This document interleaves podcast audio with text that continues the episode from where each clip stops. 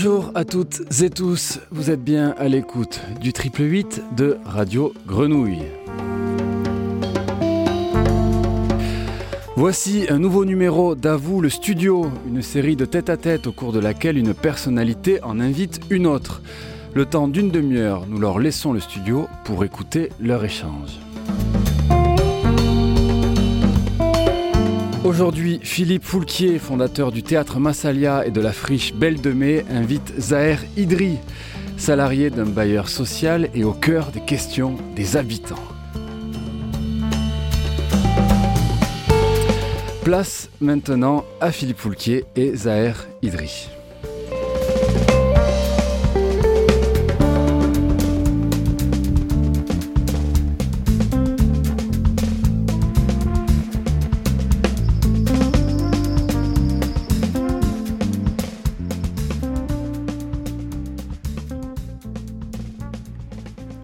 Zahir Edri, bonjour. Bonjour. Alors, on va essayer de raconter, pas ta vie, mais en tout cas le grand projet qui naît de tout ce, que tu as vécu. Alors, tu es Marseillais, 47 ans que tu vis à Marseille, en dehors de quelques virées euh, en tournée théâtrale ou en emmenant tes potes des Flamands à faire du ski ou en vacances. Donc, 47 ans de vie marseillaise qui se découpe euh, avec euh, bon, bah, l'enfance. Hein. Tu nais au Flamand, tu vis au Flamand toute ta jeunesse, jusqu'à ce que, dans circonstances diverses, tu, te mettes à faire du théâtre via la friche.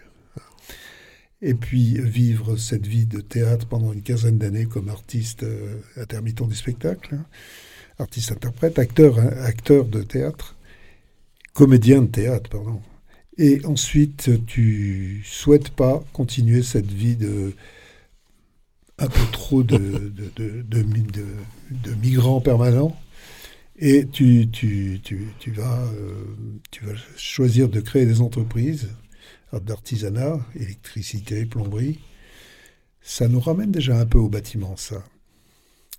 Et puis en fait, au bout d'une dizaine d'années, là encore, tu vas, tu vas tu vas retrouver finalement tes cités et tu vas commencer à travailler pour des bailleurs sociaux dans des cités de Marseille.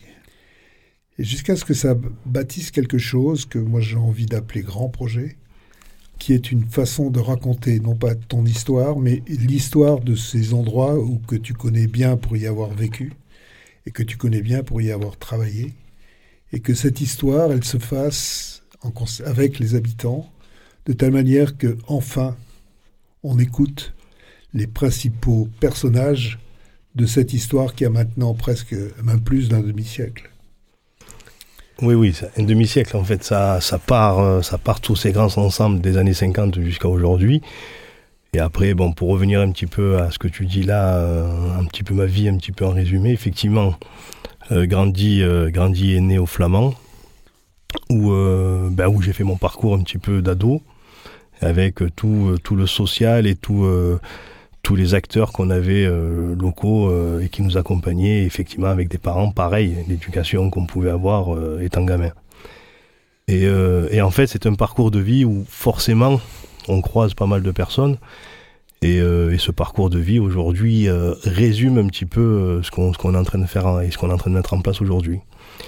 Et ben en partant que ce soit l'école des Flamands, avec des personnalités comme comme oui, comme des personnes que voilà que j'ai côtoyées euh, en tant que gamin, que je recôtoie aujourd'hui en tant qu'adulte et qui et qui nous accompagnent aussi dans, dans différents projets.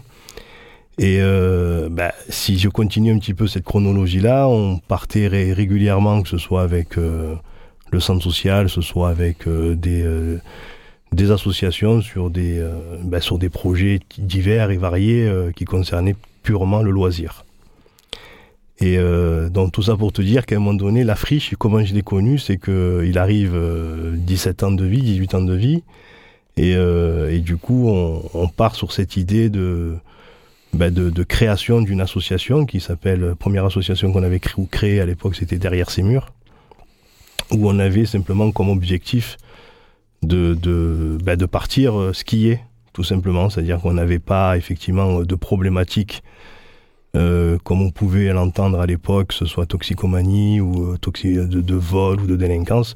On avait simplement cette problématique financière qui faisait que bah, que le ski, ça coûtait une blende. Quoi. Donc, du coup, il fallait trouver des moyens pour pouvoir nous accompagner et, participer à ce type de séjour.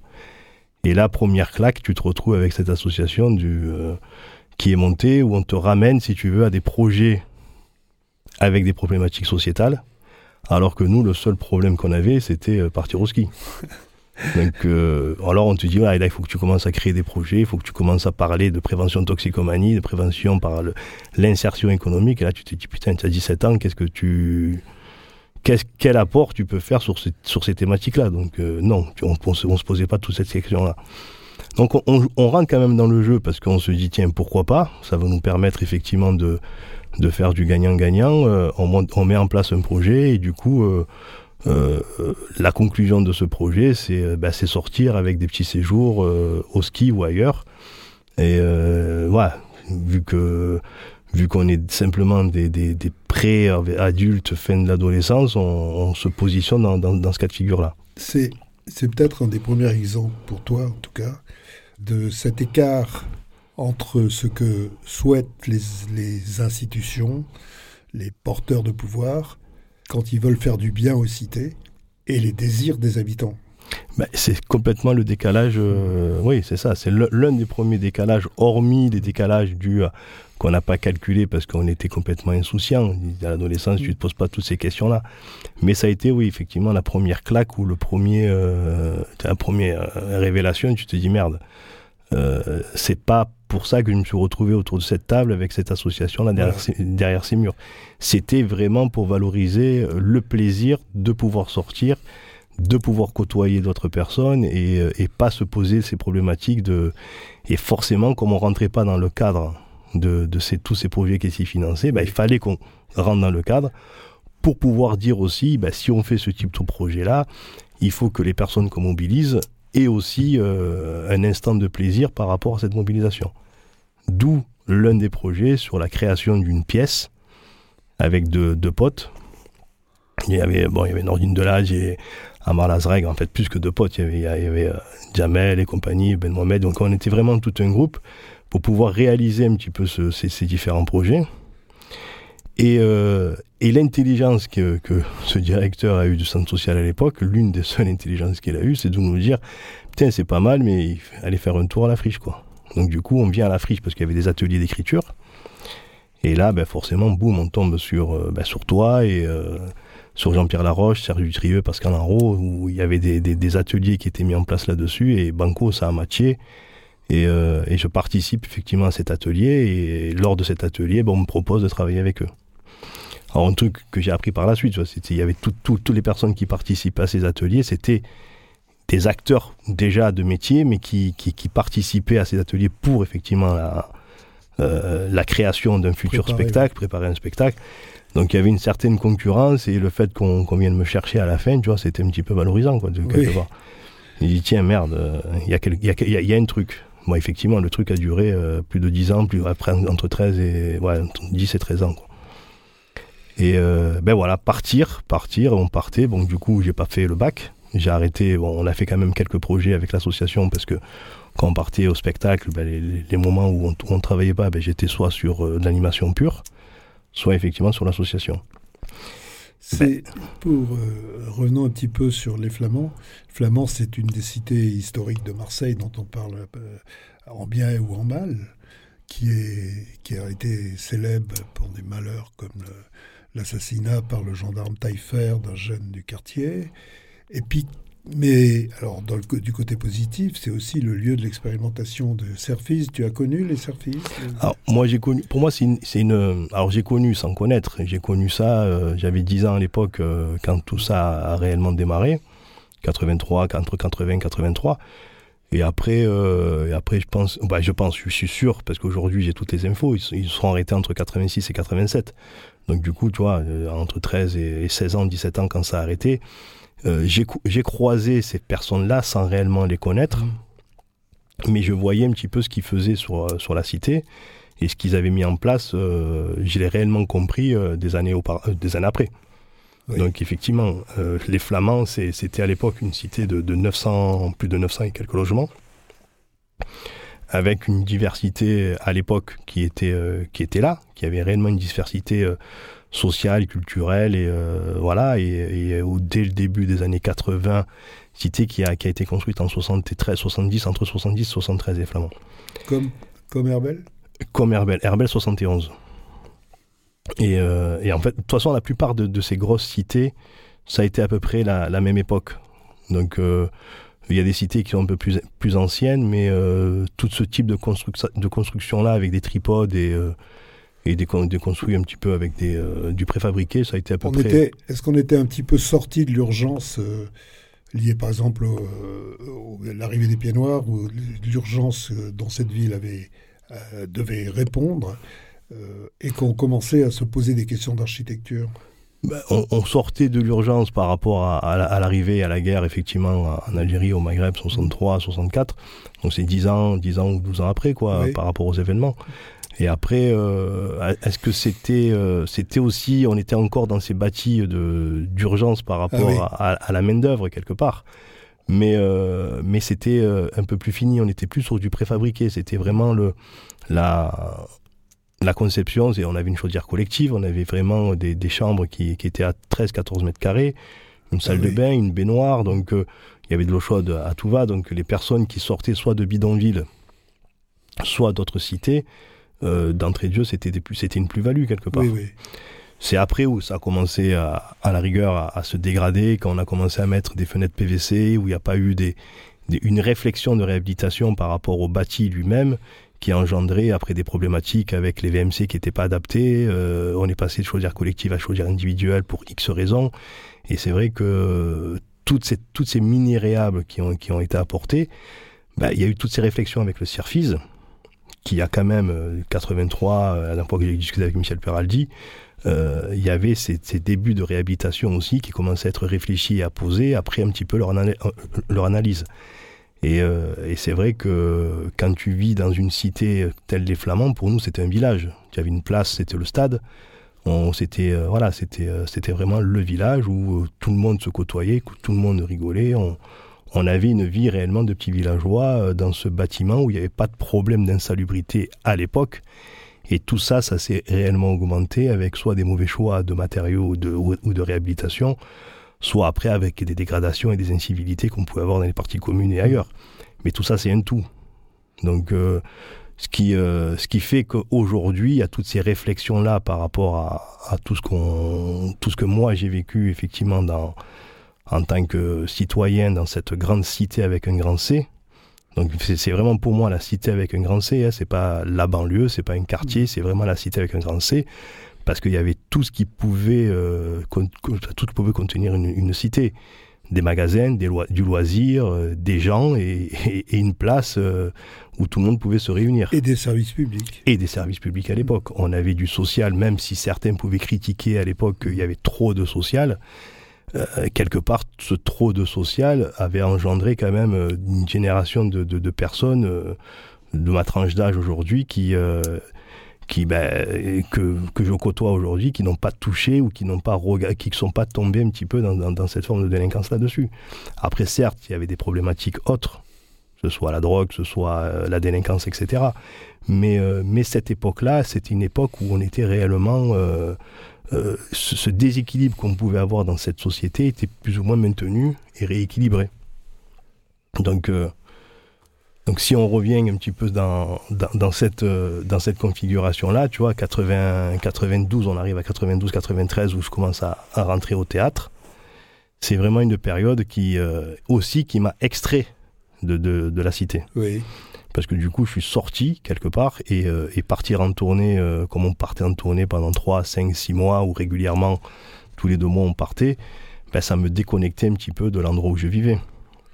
Alors, déconnecté Vu du pays Hein? Tu as vu du pays? J'ai vu du pays. après, moi j'adore voyager, donc depuis gamin, euh, mes parents m'incitent et nous amènent en colo et partent et là-dessus. C'était aussi une forme d'éducation qui, qui, se, qui se dessinait et qui faisait que le théâtre m'a permis effectivement de partir et de voyager un petit peu en France et, en Europe.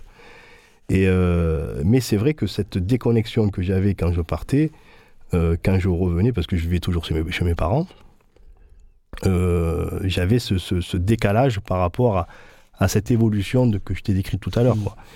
Et, et c'est vrai qu'il y a des moments où j'étais complètement, alors soit déconnecté, oui. parce que ce que je voyais, ça me paraissait trop violent, entre guillemets, par rapport à ce que, ce que moi j'avais laissé.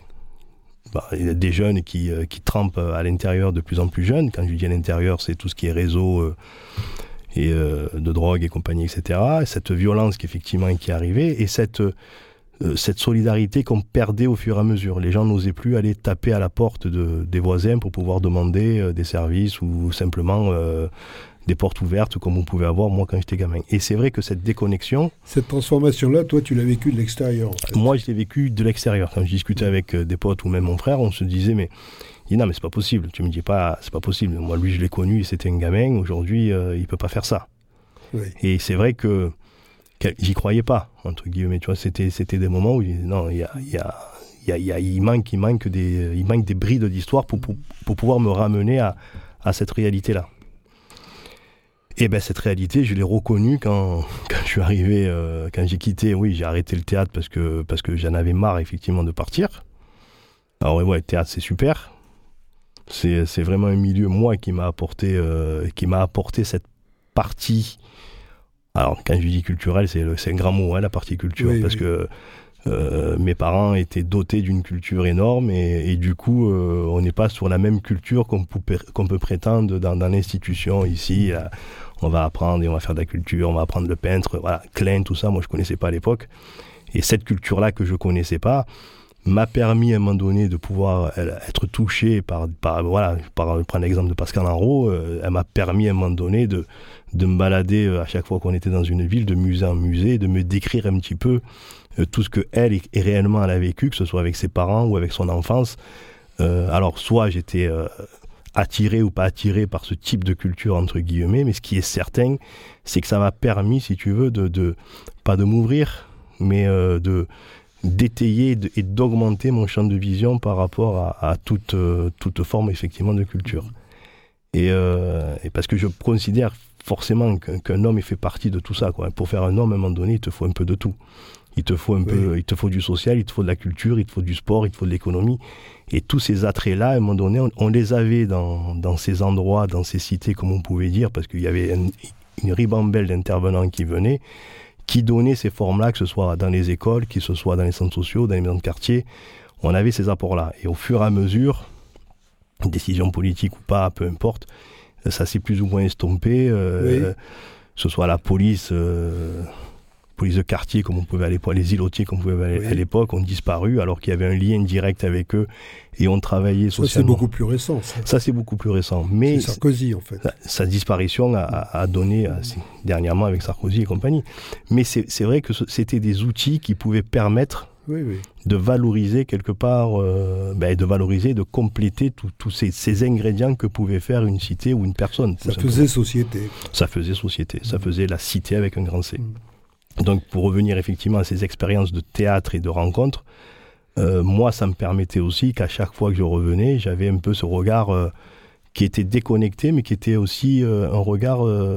Je, devenais observateur, je devenais un petit peu à l'extérieur de cette vie, en distance, et que ça me permettait de, sans conclure, sans conclure de, des idées, mais ça me donnait quelque part une évolution de ce que moi j'ai vécu et de ce que, ce que se devenait un petit peu ce genre d'endroit, entre guillemets endroit qui était d'autant plus respectable et d'autant plus agréable à vivre à l'époque où moi j'étais réellement euh, pleinement dedans quoi hmm. et qu'on perdait un petit peu le fil au fur et à mesure.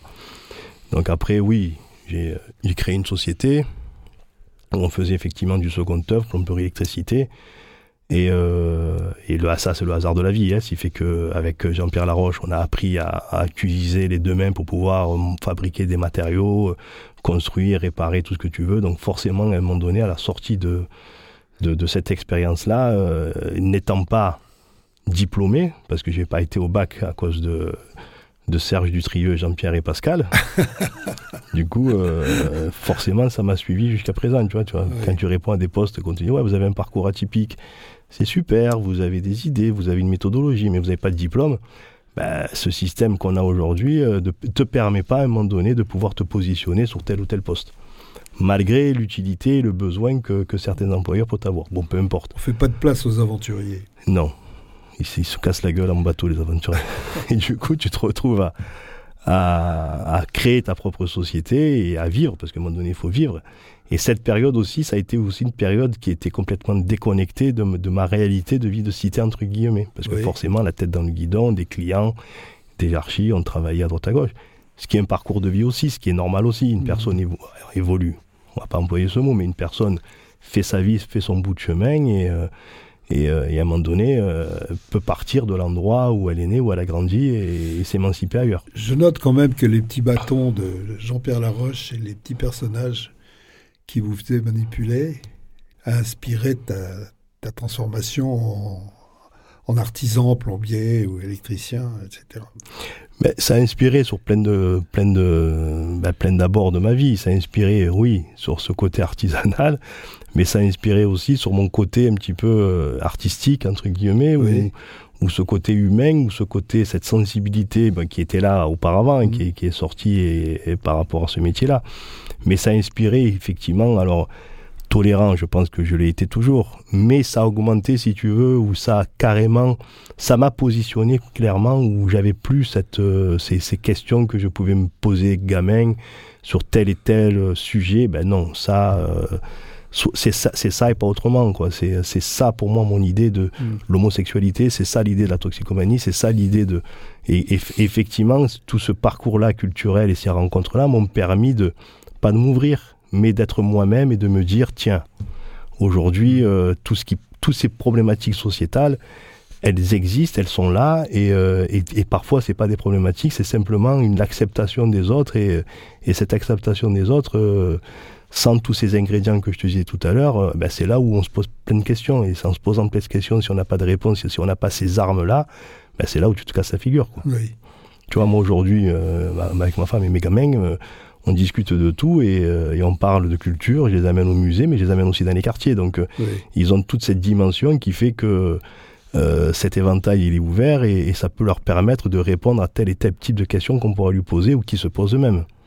Tu vois, j'ai l'impression qu'ils se sentent bien dans les baskets par rapport un petit peu à tous ces armes que je leur ai données. Alors, on va passer vite sur le. on y reviendra sans cesse en fait. Sur ton expérience de d'employer des logeurs. Euh, moi, je dis que tu étais une interface entre euh, l'administration, les logeurs, tes employeurs et la population et les habitants.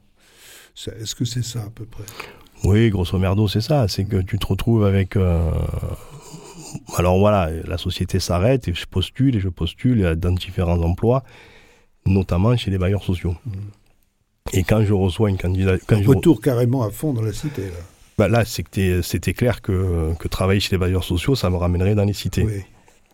Qu'est-ce qui fait que j'ai postulé euh, là-dessus? J'en suis fixement rien. J'ai postulé parce que je cherchais du taf. Oui, ça, il faudra que tu en parles à ton cheval. Voilà. Donc ça, c'est autre chose.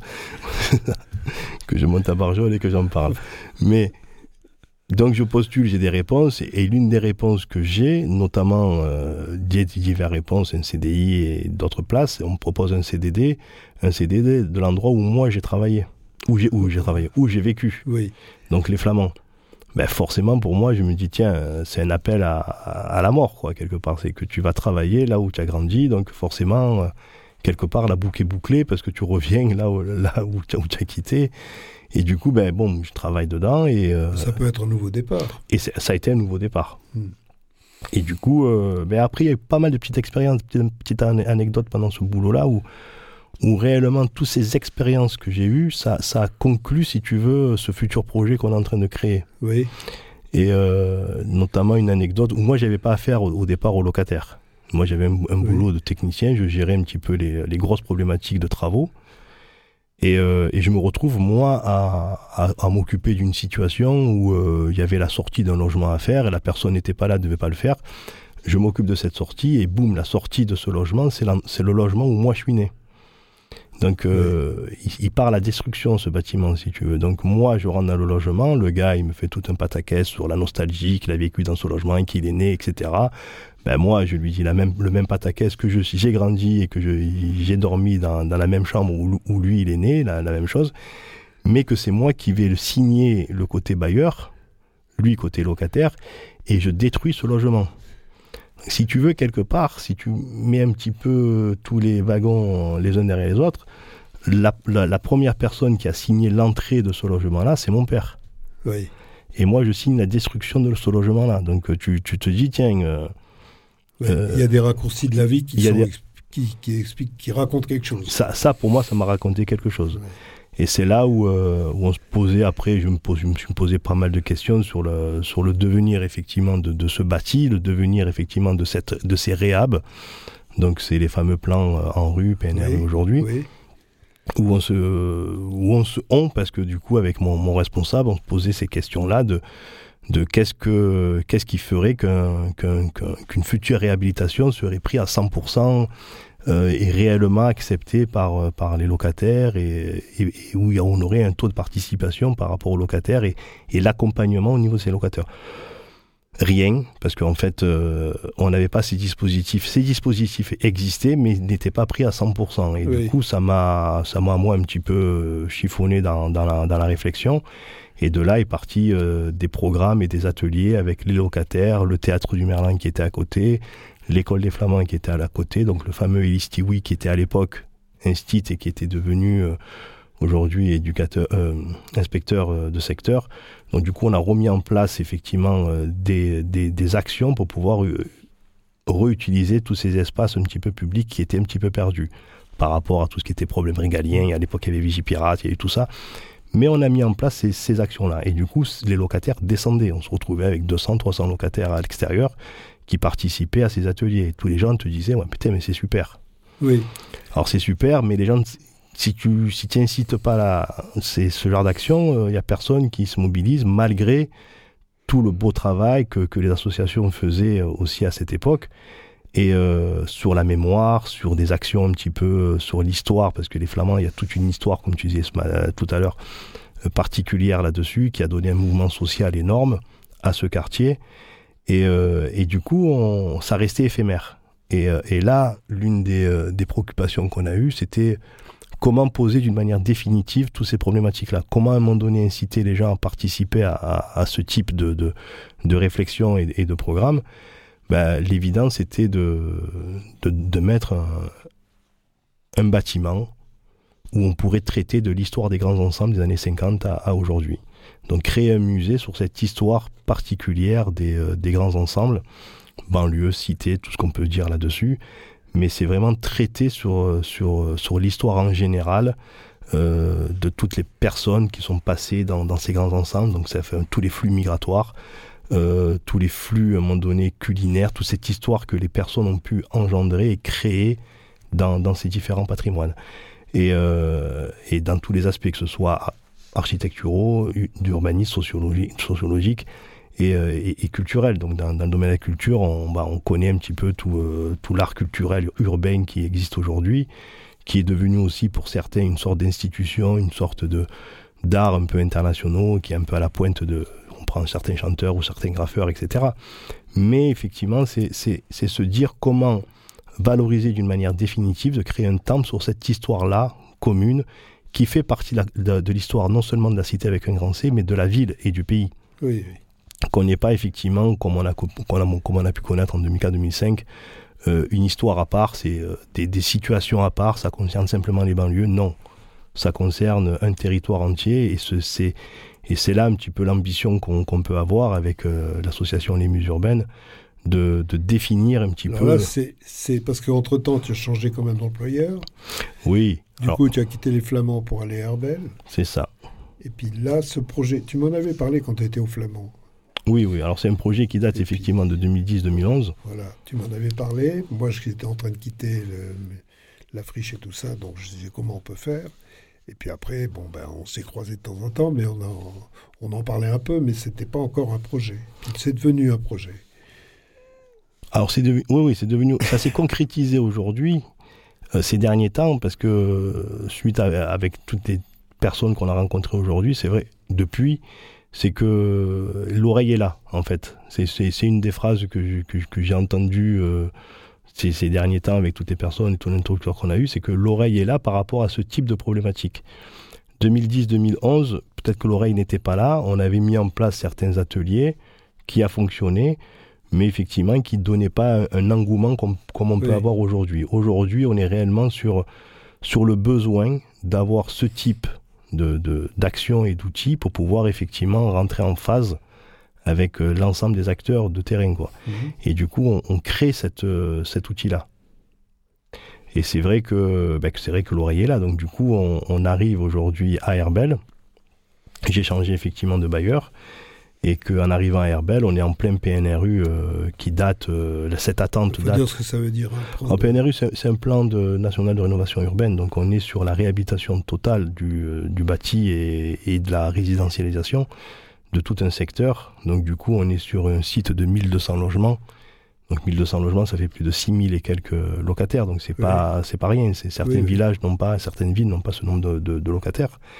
Et du coup, on, on transforme complètement la cité donc euh, avec des routes et des voies qui vont complètement couper en quatre euh, le bâti. 2200 ont détruit à peu près 300 logements, 270 logements. Et, du coup, euh, bah, du coup, là aujourd'hui, la concertation et l'acceptation de ce, ce, type de projet est important parce que c'est quand même des, millions qui sont en jeu. C'est quand même, c'est quand même ouais, un gros programme qui est mis en place et que et que s'il n'y a pas réellement une concertation, on peut ne pas, on peut se retrouver dans 40 ans particulièrement à propos des réhabilitations, il y a eu beaucoup de discours sur la concertation, sur sa nécessité, sur la manière de l'organiser. Et qu'est-ce qui s'est passé Les discours, ils y sont, les outils, ils y sont, au sein même des institutions qui, euh, qui, qui, travaillent là-dessus. Après, il y a, y, a, y a, la réalité, il y a ce que, ce que vivent les gens. Les gens sont dans une cité qui s'est dégradée au fur et à mesure où il manque un petit peu de, de, ben, de rénovation, d'entretien, tout ce que vous voulez. Et du coup, on, on, rentre dans ce côté fataliste.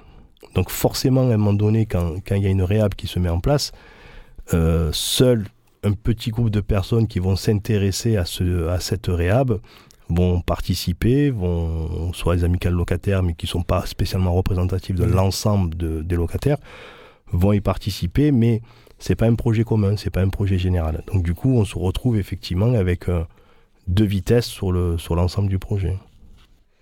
Alors ça c'est mon point de vue, c'est mon analyse. Et c'est la réalité. Quoi. Je crois que ça correspond un peu à la réalité. Ça correspond à la réalité. Après, après, ces outils, je le dis, ils existent. Mm. Les bailleurs ont des outils formidables par rapport à, traiter ce, ce, type de problématique. Mais il est clair que ça manque un petit peu de, bah, de, de partage. Ça manque un petit peu de, de bienveillance ou d'empathie là-dessus par rapport à, ces divers, à ces divers un petit peu problématiques on est vraiment sur quelque chose de descendant où, ah, c'est pas évident hein, euh, de faire passer la pilule qu'il faut casser, qu'il faut faire cinq, cinq routes pour pouvoir désenclaver la, la, cité. Ça, c'est sûr que c'est pas évident. Mais un projet, ça se réfléchit sur, sur du long terme et, et ces ateliers-là qu'on est en train de mettre en place, qu'ils existent aussi. Parce que, en fait, la fermeture des cités, c'était quand même une question de sécurité ça, ça, supposait que les flux automobiles, par exemple, n'étaient pas la même chose que si c'était un, boulevard qui traverse la cité. Ben, à une époque, oui. Aujourd'hui, on veut les désenclaver, on veut les ouvrir parce que, effectivement, pour des questions aussi de sécurité. C'est-à-dire qu'à une époque, on, protégeait les personnes qui étaient à l'intérieur en faisant une résidence. Résidence est fermée avec un portail, avec des donc forcément une circulation qui n'était pas à tout va et par rapport aux voitures. Mais le fait de faire ça dans certaines cités, ça pouvait enclaver, ça pouvait créer des no man's land. Donc aujourd'hui, on désenclave pour pouvoir, d'une, faire l'ouverture à l'extérieur, pour pas que ce soit une cité refermée sur elle-même, et de deux, pour faciliter la circulation pour euh, telle et telle problématique. Faute d'avoir pu inventer la ville dans la cité, on ouvre la cité pour faire rentrer la ville? Un petit peu ça, oui. Mais après, à voir si la ville est adaptée à cette cité. Voilà. un petit peu ça. J'aimerais aussi. Euh, alors, le projet, il avance quand même un peu. Enfin, il avance. Et euh, il y a cette, idée, alors, d'exigence de, fondamentale, la concertation. Mais il y a aussi l'idée de musée. Donc, dans l'idée de musée, il y a l'endroit où on va chercher de l'histoire, en fait. Et puis, il y a, il y a cet autre aspect c'est si la parole est aux habitants pour raconter cette histoire, comment on fait pour leur faire raconter cette histoire? Parce qu'il ne suffit pas de se balader avec un micro, quelle que soit la qualité de l'intervieweur. Ah ben bien sûr, il suffit simplement. Déjà, c'est pas il suffit simplement, mais il suffit pas effectivement de se balader avec un micro, mais il suffit simplement déjà de comprendre cette histoire.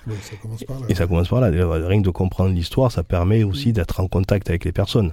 Si on ne comprend pas, il y a un décalage et euh, il y a tant, tant, de, tant de sociologues, tant de personnes depuis les années 80 rentrent dans, dans ces types de cités pour pondre des, euh, des, thèses, des archithèses et tout ce que vous voulez euh, sur un point de vue un peu extérieur et un peu descendant. Donc du coup, il n'y a pas ce partage et il n'y a pas cette, cette connexion qu'il peut avoir entre la personne qui est interviewée et la personne qui est interviewée. Quoi. Donc du coup, on est simplement sur une observation extérieure, alors que l'observation, elle est de l'intérieur déjà, je pense.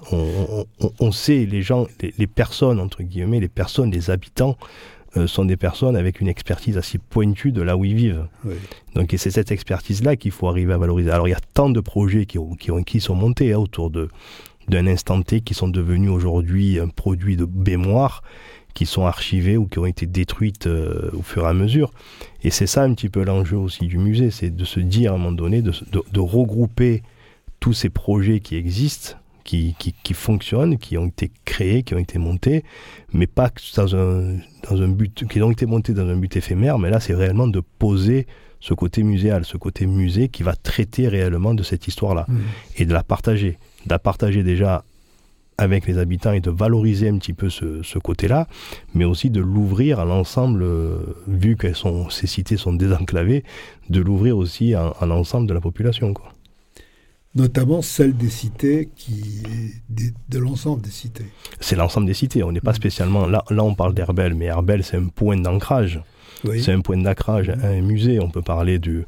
Bah, c'est tout un musée. Vous avez le musée de la Méditerranée à Marseille, mais euh, euh, qui est ouvert euh, et, voilà et du coup il est ouvert à tout public et qui traite et qui va traiter l'ensemble de la Méditerranée avec euh, toute son histoire.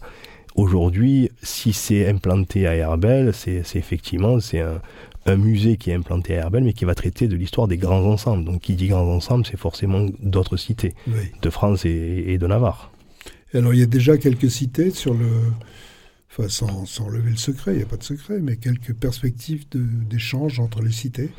Oui, bah, de toute façon, vu que je viens des Flamands, donc forcément, il y a un pont forcément avec les Flamands.